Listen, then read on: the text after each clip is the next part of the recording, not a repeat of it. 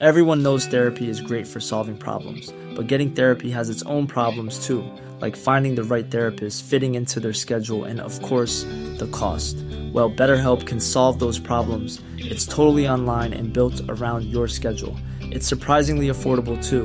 Connect with a credentialed therapist by phone, video, or online chat, all from the comfort of your home. Visit betterhelp.com to learn more and save 10% on your first month. That's BetterHelp, H E L P. Cada noche, los expertos se reúnen para debatir los temas que hacen historia en una mesa de análisis distinta. Aquí las entrevistas con los personajes y líderes de opinión, junto al análisis profundo de los temas trascendentes. Alfredo Ceja conduce un programa de Frente en Jalisco por el 100.3 de FM. Iniciamos.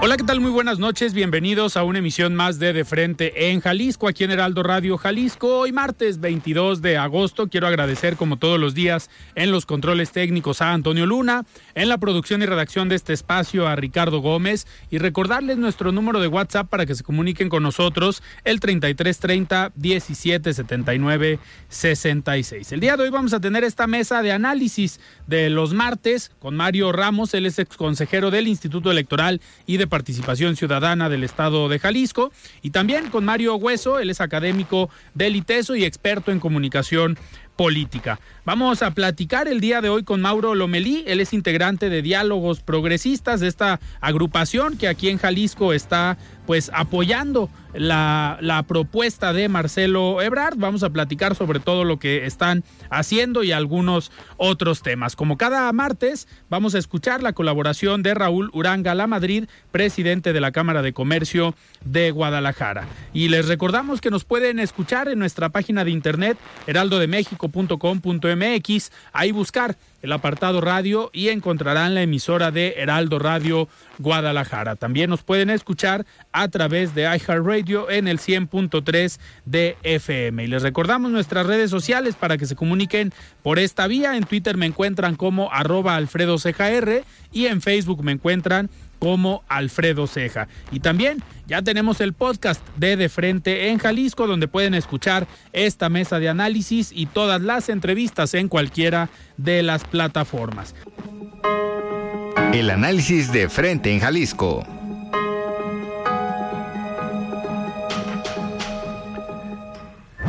Muy bien, son las 7 de la noche con 6 minutos y nosotros arrancamos esta mesa de análisis de los martes. Estimado Mario Hueso, ¿cómo estás? Buenas noches. Bien, estimado Alfredo, buenas noches. Con el gusto de saludarte, estar aquí de nuevo. Otro martes y mucho de qué hablar. Ha habido muchos temas esta, pues este inicio de semana, tanto a nivel local como a nivel nacional. Vamos a ver qué nos depara para este, pues, estos dos próximos días, que va a haber mucho movimiento aquí en Jalisco. Y peores cosas que vendrán, porque esto ya arrancó al parecer. Así es. Y me da muchísimo gusto recibir también aquí en cabina a Mauro Lomelí. Él es integrante de esta agrupación política, Diálogos Progresistas. Estimado Mauro, ¿cómo estás? Buenas noches. ¿Qué tal, Alfredo? Muchas gracias por la invitación. Saludos, mi querido Mario. Bienvenido. Oye, Mauro, a ver, pues ya llevas tú años en esto. Nos conocemos desde hace muchos años, pero eh, ahorita tienes una participación activa en esta agrupación. Eh, que tiene presencia en el Estado, pero principalmente pues están apoyando este proyecto de Marcelo Ebrard eh, como aspirante a dirigir estos comités de la cuarta transformación o comités de defensa de la cuarta transformación. Me gustaría antes que nada preguntarte pues, cómo ves la pelea interna, eh, la contienda entre las diferentes corcholatas. Sí, bueno, primero que nada muchas gracias mi querido Alfredo por la invitación. Eh, platicarte, eh, la agrupación política es estatal, es Somos Progresistas, de la cual eh, apenas hace 15 días tuve el honor de que me nombraran presidente de la Asamblea General. El tema de diálogos progresistas es una agrupación ciudadana a nivel nacional en donde tenemos representación en los 300 distritos de la República Mexicana. Y como bien comentas, pues apoyamos plenamente la, la, postulación a dirigir los comités de defensa de la cuarta transformación de Marcelo Ebrard. Y que, a ver, pero ya entrándole en la materia, ¿cómo va el proceso? Digo, ya estamos prácticamente a dos semanas.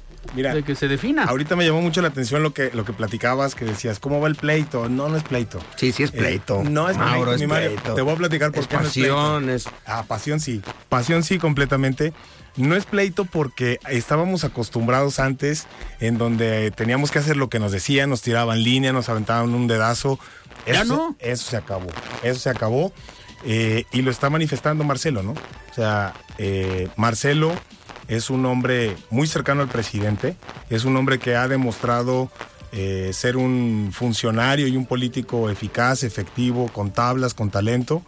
Y este, y aún así, pues él está levantando la voz por, por algunas situaciones que él está observando, que él y nosotros, su equipo, observamos. Pues no nos vamos a quedar callados, pero eso no quiere decir que estemos rompiendo con nadie o que estemos violentando el proceso. Pero tampoco nos vamos a quedar callados, ¿no? Pero a ver, si siguen estas, pues estas cuestiones que ustedes están observando, ¿qué sigue? En caso de que no se arreglen, eh, se va a quedar, digo, puede gritar, puede decir, puede señalar, pero si no va conforme a lo planeado, se van a quedar tranquilos y se van a quedar ahí. Mira, primero que nada, nosotros tenemos confianza en que las cosas salgan como deben de salir. Es por eso que, se levantó la voz a tiempo. No vamos a patalear para que parezca un berrinche, pero sí vamos a levantar la voz cuando tenemos que hacerlo. Y creo que las condiciones se están dando. Si la encuesta, como bien lo ha dicho Marcelo, si es pareja, si hay condiciones y se demuestra que es un tema que salió sin dados cargados y con piso parejo, pues no tiene por qué salir nada mal. Entonces, aquí por eso es que Marcelo hace un llamado a la dirigencia nacional de Morena. Claro. Mario. Eh, bienvenido, Mauro, gusto saludarte. Eh, a ver, yo veo las cosas de la siguiente manera. Creo que el gran legitimador del proceso interno de Morena va a ser Marcelo Ebrard.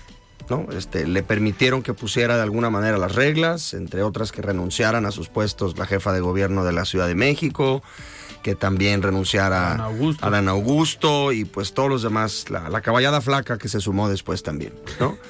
Eh, pero ¿no te parece un poco tardío, digamos, ese llamado de Marcelo? O sea, como que salió a decir, parece que están eh, desde el gobierno apoyando la candidatura de, de Claudia, parece que eh, hay encuestas que la han estado favoreciendo, o sea, como que como que si no se dio cuenta dos años antes lo que todo el mundo sabía, lo que la opinión pública sabía, lo que la opinión publicada argumentaba, o sea, esto no es nuevo, pues, ¿no? Como para que salga a decirlo, digamos, querer ganar el partido cinco minutos antes de la hora y pedir una prórroga para ver si alcanza a meter un empate. ¿No te parece tardío? O sea, entiendo la disciplina dentro de ese movimiento, ¿no? Entiendo que Marcelo siempre, pues, eh, ha estado disciplinado y le ha cumplido en todas al, a López Obrador como actor político, tan así que lo sucedió en la Ciudad de México, pero cuando dio su mensaje, pues fue como de, lo voy a decir con mucho respeto, hasta de ah, ternurita, pues o sea, hace dos años que todo el mundo sabíamos eso y que se hablaba de eso, pues, ¿no? Sí, mira, a ver, vamos por orden, porque son una serie de, de, de, de temas que tenemos que ir viéndolos y creo que le vamos a dar orden cronológicamente. Primero que nada, Marcelo llevaba mucho tiempo señalándolo. No es un tema. El tema de, la última declaración fue un señalamiento precisamente porque se ha venido señalando desde hace mucho tiempo al partido. Y Marcelo no vio claro que el Comité Nacional estuviera haciendo algo a los señalamientos que Marcelo y que la gente de Marcelo estaban haciendo. No es como que, ah, pues cuarto para el ratito voy a hacer señalamientos. No, hay carpetas, hay carpetas. Lo único que sí es que todos los señalamientos y todas las observaciones han sido ante la Comisión de Honor y Justicia y ante este eh, el Consejo y la misma dirigencia nacional. Eh, siguiendo las reglas, ¿no? Es una contienda interna, entonces nosotros estamos esperando, y el mismo Marcelo, que tomaran cartas en el asunto. No es un tema como que, ah, faltando una semana voy a levantar la voz. No, no fue así. Llevamos mucho tiempo levantando la voz, inclusive se han presentado eh, señalamientos ante el mismo Comité Nacional. Mauro, y si no, a ver, si, si en caso de que este conflicto, a pesar de que dices que no hay conflicto, o que esta situación eh, no quede clara, no se, digamos, que Marcelo no quede a gusto, no con el resultado, sino con las formas. Eh, pues como bien comentas, Marcelo ha tenido una trayectoria política, siempre ha estado eh, tal vez comprometido con el movimiento del presidente de la República. Eh, ahorita comentaban, pues en 2012 las encuestas favorecían a Marcelo y él decide apoyar al presidente López Obrador para que él sea el, el abanderado. Pues en teoría ya le toca. ¿Tú crees que si estos procesos, estas formas no son lo que esperan, ya al final sí puede haber un rompimiento y que Marcelo diga, oigan, pues por más que quise, por más que lo señalé, por más que trabajé y busqué la unidad y que todo caminara correctamente, eh, sí ves opción que a lo mejor Marcelo tome otro rumbo y ahorita Mario seguramente te va a preguntar que hacia dónde sería ese rumbo, pero ¿ves esa, ves esa opción? Mira, eh, la pregunta que me estás haciendo es la pregunta que muchísimos detractores de Marcelo y muchísimos actores de otros partidos políticos quisieran que yo o que los marcelistas o el mismo Marcelo contestara en positivo. Nosotros no tenemos por qué pensar en irnos a otro partido o por qué romper porque estamos seguros que vamos a ganar la encuesta. Ok. Entonces, partiendo de que nosotros estamos seguros que vamos a ganar la encuesta, no tenemos por qué estar pensando en irnos a ningún lado. Nosotros no estamos pensando en irnos a ningún lado, estamos pensando en defender lo que sabemos que se ha trabajado en la calle y pues hay muchas encuestas. Eh, lamentablemente hay encuestas que tienen más veracidad que otras. Eh, hay encuestas en donde el margen de error ha sido eh, no muy grande en cuanto a las decisiones o en cuanto a las elecciones que se han venido dando los últimos años en distintos estados del país que podemos pensar que son veraces por los resultados o la corta diferencia al resultado que se ha dado en la elección. Pero hay otras donde tenemos hasta 20 puntos de diferencia. ¿Cómo vamos a creer en esas encuestadoras? Pues es ahí, es, ese es uno de los puntos centrales de, de, levantar la voz. ¿Cómo vamos a permitir que una encuestadora que tiene un margen de error de 20 puntos este, decida quién va a ser el coordinador de los comités? Ahí es donde está el meollo del asunto, ¿no? En este, en este, en este tema. Mario. Oye, por cierto, hablando de encuestas, ¿por qué decidieron ocultar o no hacer público, digamos de otra, de otra manera, eh, el tema de cuáles fueron las encuestadoras elegidas? Mira, es un tema, es un tema de principio. Eh, si tú dices, si tú dices qué encuestadoras son las que van a estar realizando este tema, pues tú estás abriendo la puerta para que muchas personas se acerquen a la encuestadora. Y y, y manches el, el, proceso. Eso sí lo entiendo, eso sí lo entiendo y lo comprendo. Y creo que es un tema que está bien realizado para evitar que haya... Claro que podemos, podemos este, pensar que hay manera de que algunas personas se enteren de qué encuestadoras son. Pues por supuesto, ¿no? Pero, pero la realidad es que la mayor, empezando por la comisión de elecciones de, de, de, de Morena, ¿no? De nuestro partido. Sí. Pero eh, de eso, abrir la puerta a generar que la posibilidad de que cualquiera se acercara, pues eh, creo que vale la pena mantenerlo de esta manera. Es que y te lo pregunto porque eh, creo yo que se corre el riesgo de lo que pasó en la encuesta de hace cinco años, seis, para elegir el candidato o la candidata a la Ciudad de México entre Monreal y Claudia Sheinbaum, que nunca se hizo pública y nunca se hizo público qué encuestadora era, nomás el presidente dijo, va Claudia, ya vieron la encuesta, todos de acuerdo. Y la encuesta nunca nadie se enteró quién la levantó. Ni Monreal, yo creo. Ni Monreal, o si el presidente en la noche se puso a decir, a deshojar la margarita, ¿no? Y decir, pues le toca a ella. Por eso te lo pregunto, porque en el antecedente no tiene, no tiene, digamos, este, buenas noticias cómo se han manejado en las encuestas internas Morena como partido. Esa es la verdad. Mira, eh, hay puntos de vista y hay este, perspectivas, ¿no? Por ejemplo, ahorita, eh, antes de que me preguntaras esto, Alfredo hizo un comentario. Dice, bueno, Marcelo ya se disciplinó una vez. Sí. No se disciplinó. O sea, en realidad él afrontó y asumió una decisión. Que haya sido con menos de 1.5%, que hayan sido por treinta y tantos votos, este, eh, Marcelo es un demócrata que no solo cree en la democracia, porque hoy en día está muy de moda que todo mundo cree en la democracia, pero no todo el mundo la practique, ¿no? Pero estaba mejor posicionado. Pero ganó Andrés Manuel y él respetó. O sea, porque tú sabes que el margen de error es más o menos 3% en cualquier encuestadora, pero para él un voto es un voto. Lo único que pedimos es que sea de una manera clara y transparente. Por ahí va el tema. No fue un tema de, eh, de sacrificio, ni mucho menos. ¿Y qué, qué esperan? A ver, van a ganar la encuesta, van a... A ver, esperando que Marcelo Ebrard sea el candidato, sea el primero el dirigente de los comités de defensa, después pues, que sea el candidato a la presidencia eh, de Morena, ¿cómo esperan esta contienda? Eh, ahorita hablas que Marcelo Ebrard pues, es un demócrata, en caso de que sea él el representante, ¿lo ves sumando a Claudia Sheinbaum, a Dan Augusto, a Ricardo Monreal, a Gerardo Fernández Noroña y a Manuel Velasco al gabinete? Porque también algo que han dicho el mismo presidente es, o lo que se ha dicho en torno a este proceso es que uno va a ser el candidato, otro va a ser secretario y otros dos van a ir a uno a coordinar la Cámara de Diputados y otro la Cámara de Senadores. ¿Va a respetar Marcelo eso siendo presidente? Porque sería la primera vez en la historia que un expresidente, uno, influye en el gabinete del presidente siguiente, pero aparte le pone a los coordinadores de la bancada. Más no solo eso, influye en el siguiente sexenio. Sí, claro, por eso. De influye en el siguiente claro. gabinete e influye en los coordinadores de las bancadas del siguiente presidente.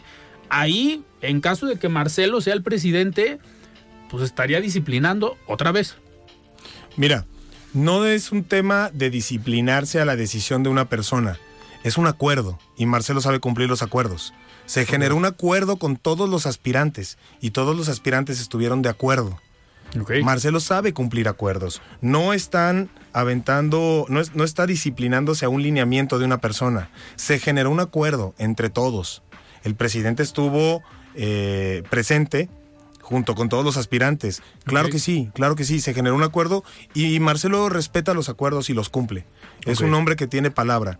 Y no tendría por qué no incluirlo. Marcelo es un hombre de izquierda y siempre ha dado resultados en la izquierda. Marcelo es un hombre que verdaderamente, pues por algo está tan bien posicionado a nivel nacional, porque es un hombre probado, es experiencia probada.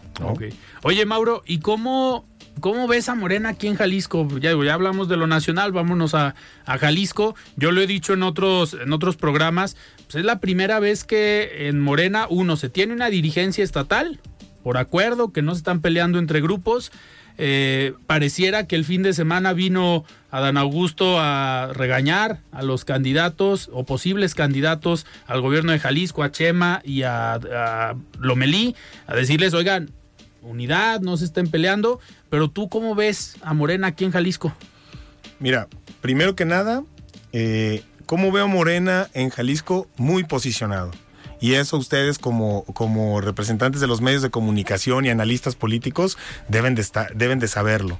Morena está posicionándose muy fuerte eh, a nivel estatal, eh, por encima de cualquier partido político, inclusive por el partido en el, en el gobierno, ¿no? Sí.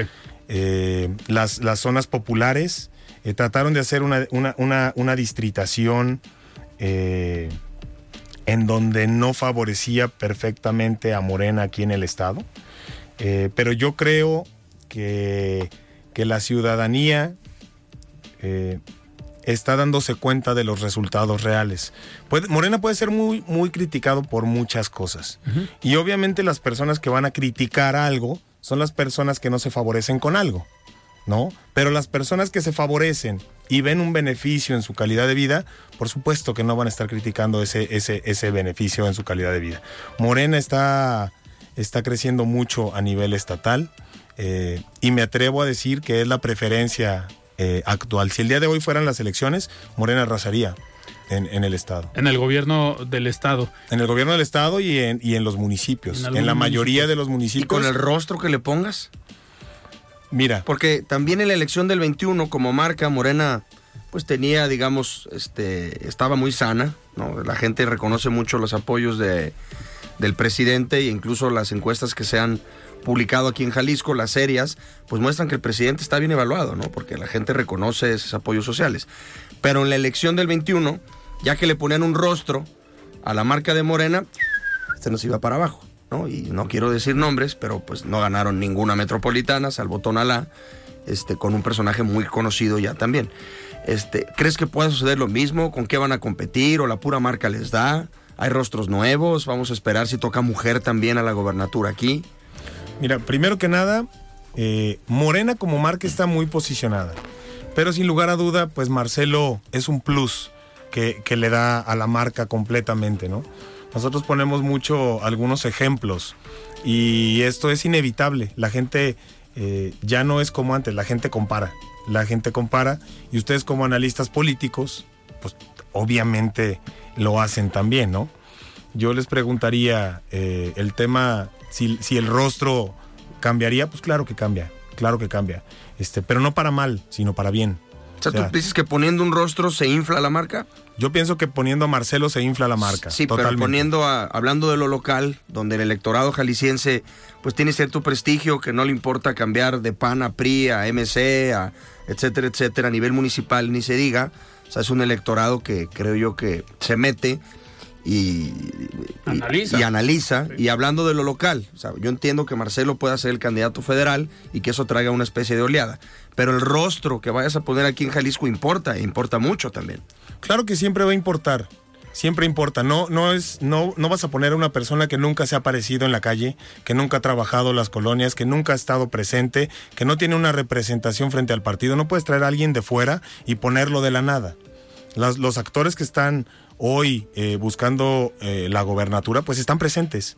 Están presentes. Lo que sí nos desgastaría mucho es si vienes y traes a un personaje de fuera que la gente ni lo conozca, que no sabe ni quién es. Ahí sí nos desgastaríamos un poco. Pero yo creo, yo creo que la dirigencia estatal y nacional eh, van a cuidar mucho esos temas. No creo no es este eh, el, autoriza, el autoritarismo de otros partidos, ¿no? Eh, yo creo que sí es importante que sean actores presentes y actores que, que tengan representación en la calle. Claro. Mauro, tenemos que ir a un corte, pero ahorita regresando me gustaría que habláramos de pues esta estructura que hoy en teoría está organizando Morena, porque en este proceso previo a una elección, pues, lo que le toca al partido es generar la estructura y, y, cuando no eres gobierno a veces es más complicado porque le toca la chamba al partido y una de esas chambas es buscar a los perfiles. Y ahí me gustaría eh, que nos platicaras, pues, qué, qué perfiles se ven, qué perfiles ves desde Morena y también a lo mejor dónde, dónde te ves, porque el estar participando, pues obviamente hay una, hay una intención. Estamos nosotros platicando con Mauro Lomelí de Diálogos Progresistas. Vamos a un corte y regresamos. Siga con Alfredo Ceja y su análisis de frente en Jalisco por el Heraldo Radio 100.3. Mesa de análisis de frente en Jalisco con Alfredo Ceja. Continuamos. Bien, estamos de regreso aquí en De Frente en Jalisco. Son las 7 de la noche con 30 minutos. Estamos platicando con, en esta mesa de los martes con Mario Hueso. Estamos platicando con Mauro Lomelí. Estimado Mauro, ¿qué viene para Mauro y cómo ves eh, pues los municipios. Ya, a ver, los martes se ha hecho aquí ya famoso. No llegó, no ha llegado, no sabemos si va a llegar Mario Ramos. A lo mejor está lloviendo ahí y anda en un embotellamiento. pero, pero siempre Mario Ramos, tú lo conoces, ya sabes que es muy grillo, le encanta la política, los escenarios electorales. Y ya se institucionalizaron los martes de destape. Te tocó venir en martes. Entonces, nos vas a tener que decir qué viene para Mauro Lomelí. Has tenido participación ya en algunas administraciones, pero ahorita estás enfocado en esto, pero seguramente vas a buscar algo el próximo año. Mira, lo primero que estoy buscando es que Marcelo sea el presidente. Claro que todos tenemos nuestro corazoncito, ¿no? Pero no existe el A sin el B. O sea, ustedes me conocen de muchos años, no Everyone knows therapy is great for solving problems, but getting therapy has its own problems too, like finding the right therapist, fitting into their schedule, and of course, the cost. Well, BetterHelp can solve those problems. It's totally online and built around your schedule. It's surprisingly affordable too. Connect with a credentialed therapist by phone, video, or online chat, all from the comfort of your home. Visit betterhelp.com to learn more and save 10% on your first month. That's BetterHelp H E L P. Burrow's furniture is built for the way you live. From ensuring easy assembly and disassembly to honoring highly requested new colors for their award winning seating, they always have their customers in mind. Their modular seating is made out of durable materials to last and grow with you. And with Burrow, you always get fast, free shipping. Get up to 60% off during Burrow's Memorial Day sale at burrow.com slash ACAST. That's burrow.com slash ACAST. burrow.com slash ACAST. Somos amigos desde hace muchos años, tengo la fortuna de ser amigo de los dos. Y ustedes saben que toda mi vida he trabajado Zapopan. Siempre, toda mi vida he trabajado Zapopan, he tenido cargos, he tenido responsabilidades muy importantes en Zapopan eh, y creo que he dado buenos resultados. He dado buenos resultados y ahorita estoy enfocado en ese tema, ¿no? Y depende el proyecto de Mauro para Zapopan eh, de si es o no eh, candidato Marcelo Ebrard. Mira, la coyuntura de Marcelo se dio a raíz de que la de que Morena llega a la presidencia de la República. Pero Mauro Lomelí, pues ustedes me conocieron en Zapopan y me conocieron hace 20 años. O sea, no es un tema nuevo. Caray, ¿no? sí es cierto. No, no, pues ya estamos viejitos, Andrés. Ya llevamos que les, les pegué, les, no pegué, les pegué un refilón por la derecha a los dos. ¿No? Pero este eh, yo he tenido, yo he tenido la oportunidad de ser secretario de Desarrollo Social en Zapopan, director de Participación Ciudadana, coordinador central de gobierno, he integrado este pues toda mi vida he trabajado, aunque he tenido cargos eh, de representación estatal y federal, nunca, nunca he descuidado mi municipio. Siempre he trabajado en mi municipio y siempre he trabajado. ¿Y cómo ves a Morena en Zapopan? Porque también, digo, eso es importante. Ahorita que hablábamos de las estructuras, hablábamos del trabajo que le toca hacer a los partidos. Pues si Mauro levanta la mano para Zapopan, obviamente tú llegas con tu trabajo, que llevas ya años, llegarás con tu equipo, con tu estructura, pero también es importante el trabajo del partido. Y ahí sí me gustaría mencionar que obviamente el trabajo del partido lo hace el partido, pero también lo hacen los personajes de Morena que hoy están trabajando en Zapopan. Y hay algunos regidores de Morena. ¿Cómo ves a Morena en Zapopan? Mira, a Morena en Zapopan lo veo eh, bien porque está con la gente. Está trabajando con la gente, socializamos el tema de los programas sociales, eh, trabajamos, escuchamos a las personas, no dejamos de estar presente en las personas. Hay muchos temas muy delicados, muchas banderas que hemos nosotros tomado como nuestras, eh, inclusive contra la administración actual, porque hay, hay cosas de injusticias sociales. Y, y Morena pues siempre se ha caracterizado por eh, tomar este tipo de causas, ¿no?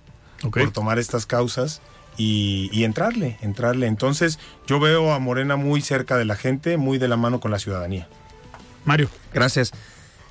¿Cómo ves tú a- al, al partido de manera municipal? Y también quisiera preguntarte, ¿cómo ves tú a, a los regidores de Morena eh, en el municipio como oposición? ¿no? Seguramente vas a ser muy institucional en tu respuesta, pero probablemente muchos de los que están ahorita de regidores quieran también abanderar la candidatura de Morena al municipio, ¿no? Y han dado muestras de ello, ¿no? ¿Cómo ves tú su chamba ahí? Mira, primero que nada, eh, en Morena cabemos todos y las aspiraciones de todos son legítimas. Todo mundo tiene derecho a aspirar. Y si nosotros participamos actualmente en Morena, es porque nos cansamos de las imposiciones. Es porque nos cansamos y nos hartamos de que diario nos tiraran línea de todo. Es porque nos cansaron de que nos cansamos de que nos sentáramos a ver cómo se tomaban las decisiones cuando los actores reales, eh, los que participábamos en la vida eh, La calle. en, la- en las colonias. Pues, a ver, simplemente me tocó yo administrar todas las, las elecciones de los comités de participación ciudadana en una administración. Me tocó ver el tema de los programas sociales. Y aún así, con todo el trabajo que tenías, de repente, nada más porque te decían, no, espérame, no te toca. No, eso ya se acabó.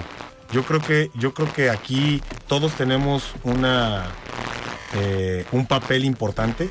Todos tenemos aspiraciones legítimas. Todos tenemos eh, eh, el derecho a aspirar a algo, pero sin lugar a duda, pues hay personas que, que tienen trabajo y otros que no, pues.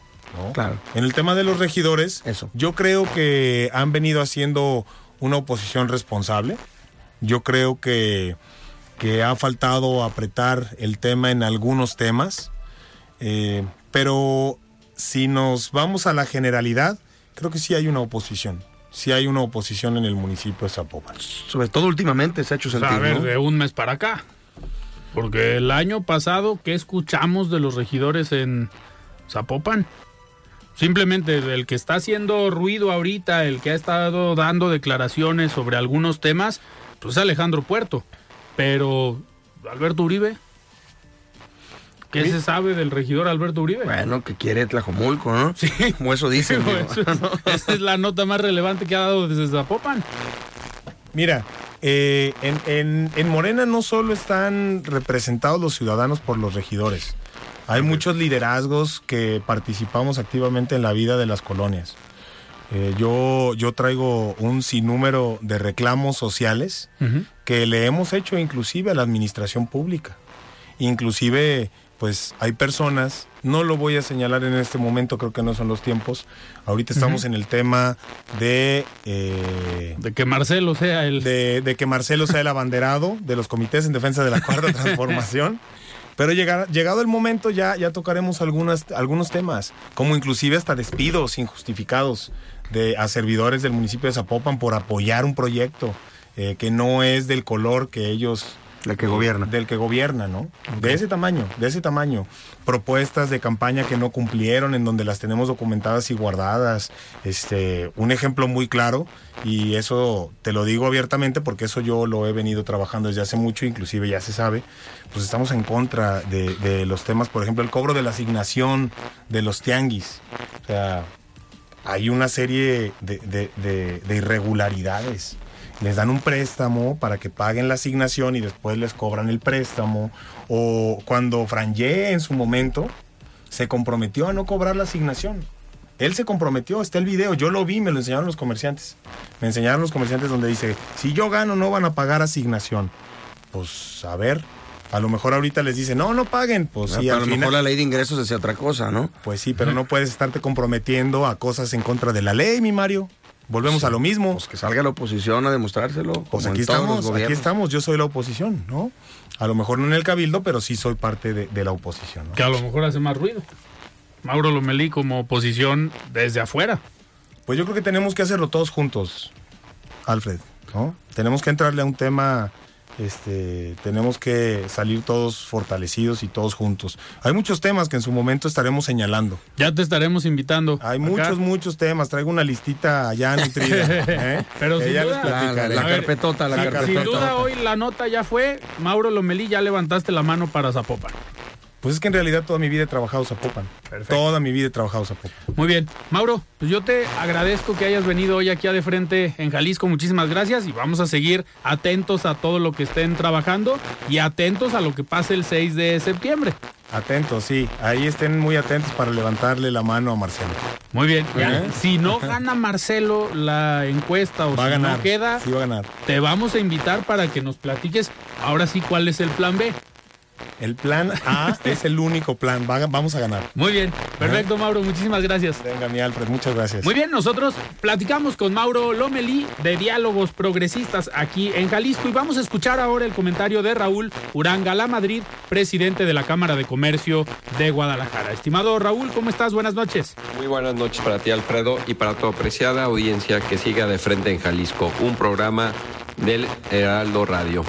Esta semana estamos de fiesta, pues este miércoles 23 de agosto inicia la edición número 30 del Encuentro Internacional del Mariachi y la Charrería. Este encuentro es uno de los mayores esfuerzos de la Cámara de Comercio de Guadalajara por promover a Jalisco como cuna de la mexicanidad a través de dos de sus elementos más destacados, el mariachi y la charrería. Esto es posible gracias a nuestros socios y patrocinadores que hacen posible este gran evento. Hay varias razones por las que no puedes perderte de esta edición. La primera es su alcance, pues habrá 170 eventos, de los cuales 95% serán gratuitos. Estará presente en 17 municipios, que son prácticamente toda el área metropolitana de Guadalajara y otros como Chapala, Tapalpa, Tequila, Cocula, Mazamitla y Puerto Vallarta, así como en 10 de nuestros pueblos mágicos. En semanas pasadas llevamos una extensión de este encuentro a Madrid y, a Sevilla, España, y los asistentes quedaron encantados con lo que escucharon y vieron. Tú no te puedes quedar fuera. Por otro lado, las galas del mariachi en el Teatro de Gollado pintan para ser espectaculares. Vamos a iniciar este miércoles 23 de agosto en el Teatro de Gollado, donde los mariachis, los camperos y de América harán un ensable con la Orquesta Filarmónica de Jalisco. Será una noche imperdible. Todavía puedes adquirir tus boletos en las taquillas de la Cámara de Comercio de Guadalajara y a través de Ticketmaster. Y por si fuera poco, quiero contarte que entre los eventos más destacados de esta edición está el concierto magno en el Auditorio Telmex en el que participará el cantante Cristian Nodal el miércoles 30 de agosto, así como la gala del mariachi a Fray Antonio Alcalde, que tendrá lugar en el conjunto Santander el próximo sábado 2 de septiembre. Si quieres conocer el programa del encuentro, te invito a que entres a www.mariachi-mediojalisco.com.mx en donde también podrás ver dónde y cuándo son todos los eventos de este gran evento, así como adquirir tus boletos para las galas. Hasta aquí mi comentario, Alfredo. Que tengan una excelente semana, todas y todos. Nos escuchamos el próximo martes. El análisis de frente en Jalisco.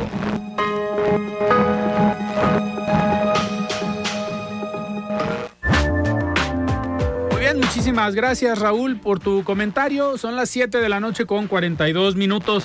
Mario Hueso, a ver, hay muchos temas, pero vamos empezando con el Frente Amplio. Declina Santiago Krill a favor de Xochitl Galvez. Hay dos mujeres que están compitiendo. Hoy fue el diálogo en León, Guanajuato. Vienen a Guadalajara a este último eh, diálogo. Pero, ¿cómo ves la contienda avance o un poquito más adelantada Xochitl Galvez que Beatriz Paredes? A ver, primero me gustaría decir que, aún a pesar de que nuestro invitado cree que va a ser Marcelo, yo creo que va a ser Claudia y esto quiere decir que probablemente vamos a tener presidenta, ¿no? En el 24. Porque, yo todavía no sé si va a ser Claudia. ¿No? Hay que meterle una cenita. Digo, yo no, yo no digo que va a ser Marcelo tampoco. Yo creo que todavía puede ser Adán Augusto. Bueno, vamos apostando algo aquí con el auditorio de testigo. Una, una cenita acá al lado. Muy bien. Listo. Bueno, yo creo que sí. Partiendo de ahí, eh, pues creo que se veía... Vamos a dejar a Mario Ramos él a favor de Marcelo. Sí, vamos a dejarlo para que pierda. Bueno, no sé si va a perder, pero según nuestro invitado, no. Vamos a ver qué momio gana, ¿no? Pero yo creo que se veía venir, este, una vez que eh, salieron los demás, los demás aspirantes, Enrique de la Madrid, este. Ildefonso Guajardo. Ildefonso Guajardo, que se fueron bajando, pues, un montón y quedaron al final nada más tres. Pues se veía muy fuerte el PRI como para movilizar, digamos, que sea. Eh, Beatriz Paredes, que a mí me parece una política muy completa, con amplia trayectoria, más no sé si esté, digamos, en edad. Pues estaba leyendo el otro día que ella fue, y lo digo con respeto, pues fue una de las que en su momento le, contestaba el informe de gobierno al presidente López Portillo. O sea, ella tiene 45 años no, bueno, o 50 de, carrera. muy joven. Sí, claro. Pero lo que voy es que, vaya, todo puede pasar, ¿no? Entonces me parece que se veía venir el tema de Santiago Krill que lo iba a obligar la opinión pública, las mismas huestes del partido a no dividir el voto entre tres en la recta final. Ayer en la mañana muchos medios nacionales ya consagraban esto, es decir, se filtró seguramente el fin de semana que iba a declinar a favor de Xochitl.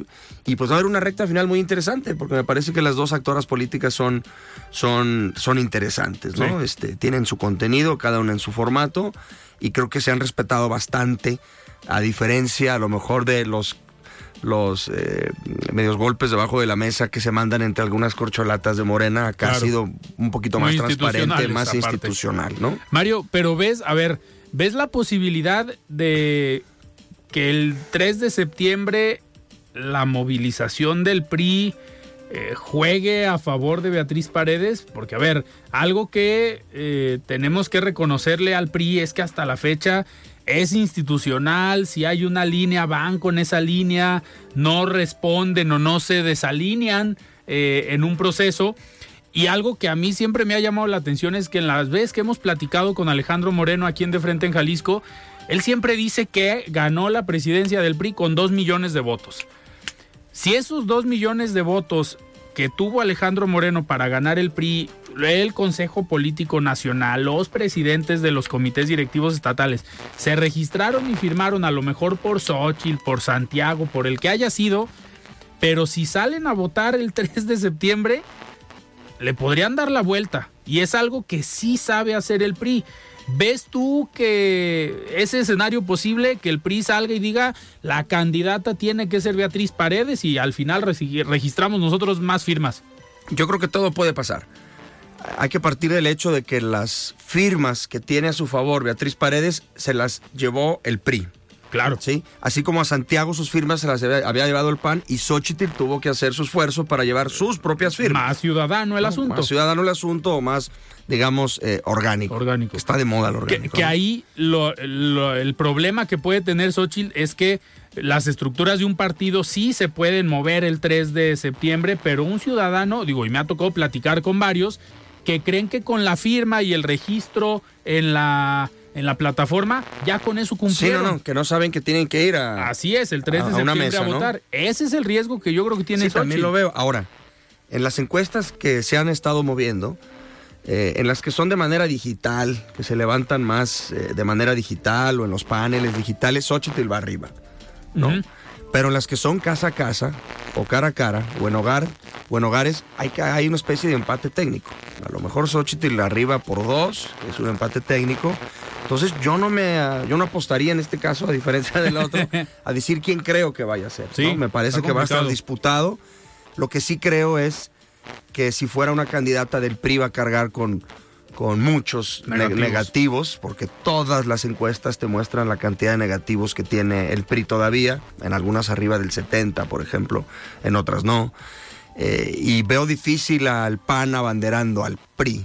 ¿no? Este, no sé qué vaya a pasar ahí. ¿Qué quiero decir con esto? Que creo que, que aunque va a ser una elección muy complicada para la oposición, eh, probablemente eh, hubiera sido o sería más fácil si quien lo encabezara no fuera una candidata o candidato emanado del PRI, ¿no? Esto sin, sin, sin, denostar a ninguna de las candidatas que me parecen pues unas políticas completas. Claro. Mario, y con el tema de Movimiento Ciudadano, a ver, el anuncio o la declaración hoy del gobernador pues otra vez simbra y pudiera mover el tablero eh, al interior de MC aquí en Jalisco, pero sobre todo MC a nivel nacional. ¿Cómo, ¿Cómo viste esta declaración? ¿Se esperaba después de aquella reunión donde sacaron un comunicado que no decía mucho, tomaron una foto y dijeron vamos a seguir en diálogo? ¿Hoy sorprende esta declaración del gobernador? A mí no me sorprende tanto porque en su primera, en aquel video en el que, en el que sacó, en el que publicó en redes, descartándose para la candidatura de Movimiento Ciudadano, ahí argumentó varias cosas. Una de ellas es que él sentía que el partido no tenía rumbo, que no tocaban base en ningún lado, que las decisiones se tomaban de manera unipersonal y que él ya no pertenecía al partido y que iba a dejar la política. Sí. ¿No? Me parece que este es un segundo tiempo, pero después de aquella famosa reunión del Sanedrín que comentamos aquí la semana pasada, donde estuvieron los alcaldes de Guadalajara y Monterrey, los gobernadores de Jalisco y Nuevo León, el presidente del partido, la secretaria del consejo, eh, el senador Clemente Castañeda, este... Eh, Maines, el coordinador de diputados. el coordinador de los diputados, el propio Dante y demás. ¿Qué creo que pasó ahí? Que les dieron una chamaqueada. Porque lo único que decía el comunicado era...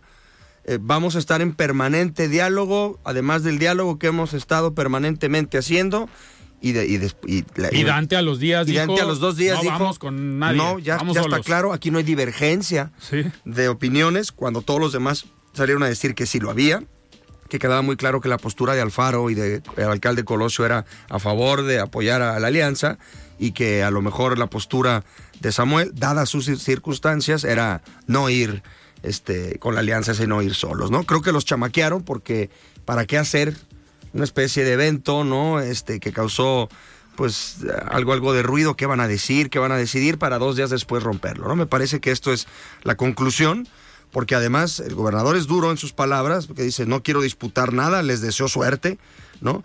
No hay claridad en MC de lo que se está haciendo y se están cometiendo errores muy graves, que cada quien asuma su responsabilidad. Yo no soy parte de estas decisiones. Entonces me parece que es un parteaguas. Vamos a ver de qué manera se alinean los actores políticos de MC. De aquí. De aquí.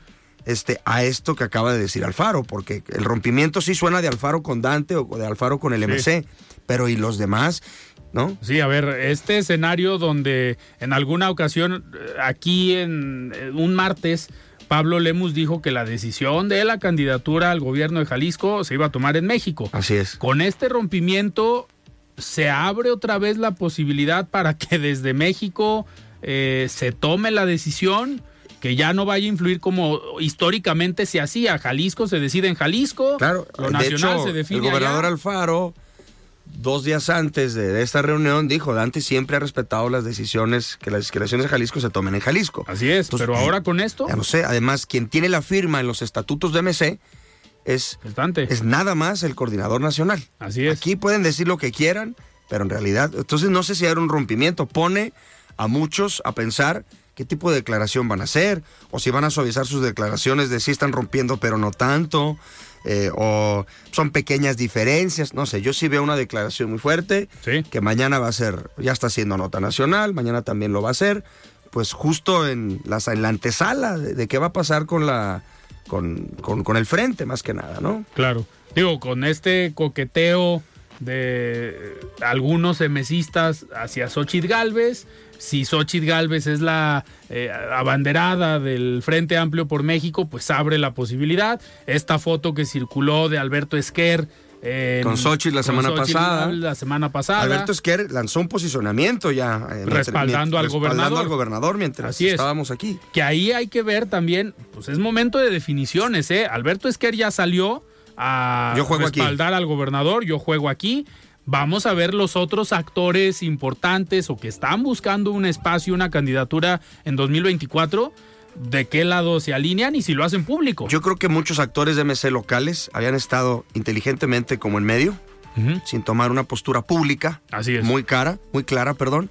Y que ahora Y sí. cara los- también. Y cara, o que les puede salir cara. y que ahora sí los va a obligar a decir estoy acá o estoy allá. Es decir, ya no hay tiempo de medias tintas porque además estamos a nada de que se definan también muchas cosas aquí en lo estatal. que, que la única vez que vimos estos posicionamientos abiertos fue más en esta eh, declaración de Pablo Lemus contra MC, donde todos se alinearon a MC y el único que abiertamente se alineó o hizo un comentario a favor de Pablo Lemus fue Checo Barrera, el diputado federal. Sí, sí, sí. Entonces, ahorita es momento de definiciones, vamos a ver de qué lado se cargan uno, los que ya lo habían hecho público, los que a lo mejor llevan 15, 20 años en el grupo y en el proyecto de Enrique Alfaro, pero complicado para los que llevan 5 años en Movimiento Ciudadano o teniendo una candidatura eh, para algún cargo. Claro. Incertidumbre es la palabra, Alfredo. Seguimos. Seguimos en incertidumbre, lo cual lo hace también, en términos de opinión pública, muy interesante. Porque hace seis años yo creo que se sabía más o menos de manera clara quién iba a ser el presidente de la República y más o menos de manera clara, a juzgar por las encuestas, quién iba a ser el gobernador de Jalisco, qué iba a pasar. Ahorita hay incertidumbre 100% Sí. y eso también lo hace interesante en términos de análisis, de opinión pública. Pueden pasar un montón de cosas. Sí, por lo menos hace seis años ya sabías quién iba a ser el candidato o la candidata para todo. Al menos. ¿sí? Al menos con eso. Ahorita no sabemos ni en el frente, ni en Morena, ni a nivel nacional, ni a nivel local. Incertidumbre, como bien Incertidumbre dices. total y bienvenida. Mario, ya se nos acabó el programa, pero pues nos quedamos esperando a Vamos tu dándole tocayo. un minuto de silencio a mi tocayo, ¿no? Lo que despedimos el programa, le mandamos saludos. Esperemos que nos esté escuchando. Yo creo que sí. Muy bien, Mario, pues muchísimas gracias. Gracias Alfredo, a ti y al auditorio. Muy bien, pues nosotros nos escuchamos el día de mañana. El día de hoy platicamos con Mauro Lomelí en esta mesa de los martes, donde nos acompañó Mario Hueso, académico del ITESO y experto en comunicación política. Yo soy Alfredo Ceja, nos escuchamos el día de mañana. Muy buenas noches. Alfredo Ceja los espera de lunes a viernes para que junto con los expertos y líderes de opinión analicen la noticia y a sus protagonistas. Esto fue De Frente en Jalisco, otra exclusiva de El Heraldo Radio.